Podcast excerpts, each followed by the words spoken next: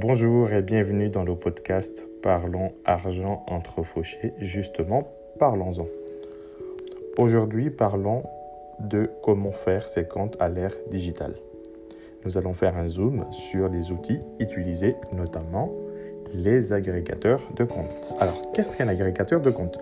J'ai emprunté la définition euh, donnée par Selectra, qui est un site. Donc, un agrégateur de comptes est euh, bien évidemment une application dont l'objectif est d'aider les clients des banques à gérer facilement plusieurs comptes. On sait très bien que euh, les gens en France sont multibancarisés, donc ils ont soit euh, plusieurs comptes courants et des comptes épargne et d'autres euh, solutions comme les assurances vie. Donc cela permet justement de les assembler sous le même toit. Alors comment fonctionne aujourd'hui un agrégateur de comptes? Alors l'intérêt principal et la mission d'un agrégateur de comptes est d'offrir en fait une vision de l'ensemble de vos comptes sous le même toit. Alors, vous avez des fonctionnalités qui facilitent vraiment la vie, à savoir la catégorisation de vos dépenses. Vous avez vos dépenses classées en plusieurs thématiques ou plusieurs catégories. Assurance auto, vous avez les assurances, vous avez bien évidemment euh, les achats, par exemple l'alimentation, vous avez le loyer, vous avez le remboursement de crédit. Donc vous avez d'autres fonctionnalités dans un agrégateur de compte, à savoir des alertes personnalisées. Vous pouvez paramétrer par exemple des rentrées d'argent ou des sorties d'argent à partir d'un certain seuil. Donc ça déclenche soit une alerte SMS, soit un email qui vous est envoyé.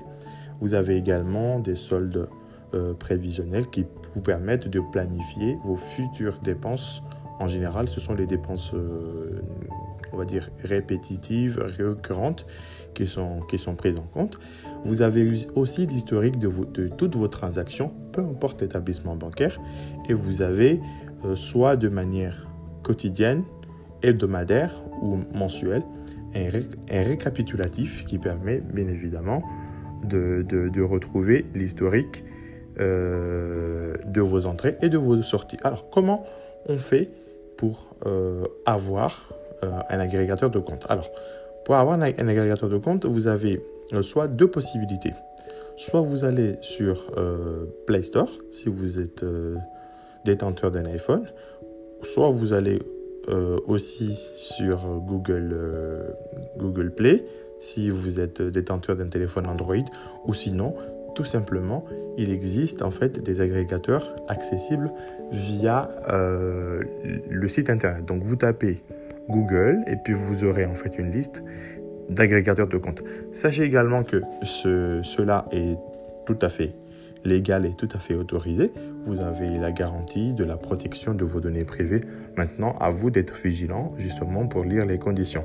Alors, euh, je vous ai parlé euh, bien évidemment des fonctionnalités euh, des agrégateurs de comptes. Maintenant, voyons aujourd'hui quels sont les agrégateurs de comptes qui existent sur le marché. Alors, vous avez deux ou voire trois types d'agrégateurs de comptes. Alors, le premier type concerne ce qu'on appelle des, euh, des fintech. C'est des acteurs indépendants euh, ou, ou, pas. Euh, vous avez le premier qui est connu, Banking. Vous avez bien évidemment Budget vous avez Budget Insight, vous avez Fudiceo, vous avez Linkso, vous avez Max, vous avez pilote budget. Alors, la liste, bien évidemment, elle n'est pas exhaustive, donc, mais vous avez cette première catégorie.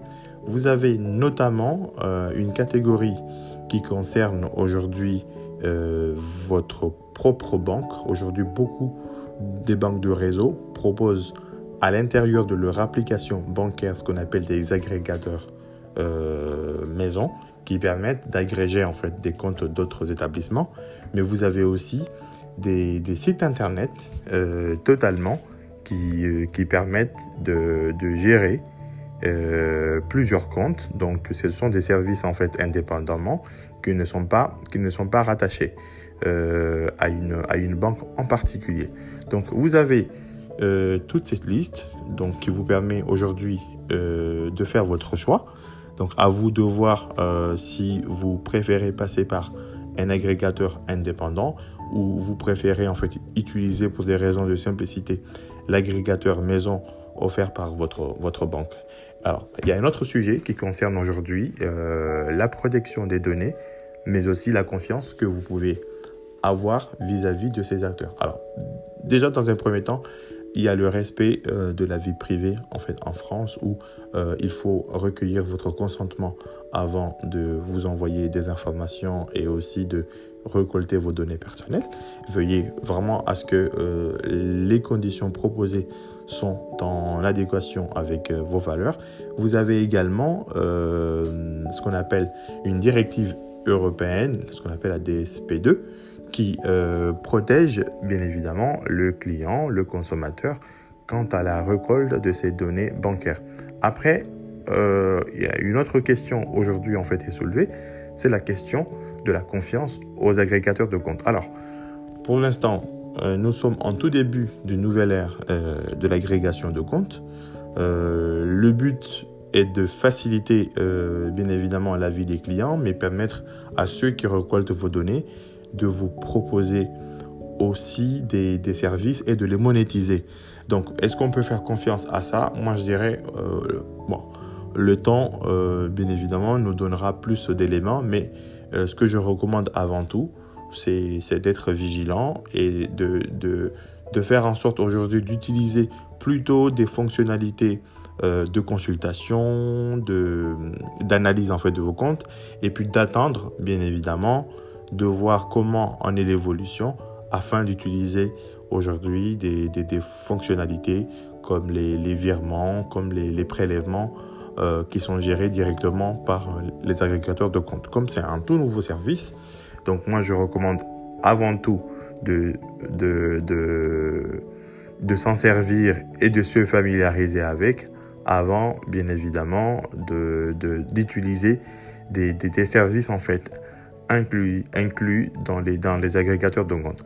Alors, pour récapituler un petit peu la liste que je vous ai donnée tout à l'heure, donc euh, aujourd'hui, euh, il existe environ euh, une dizaine sur le marché. Donc euh, à vous d'aller d'aller voir par rapport aux fonctionnalités. Vous tapez sur Google le nom d'un agrégateur de compte.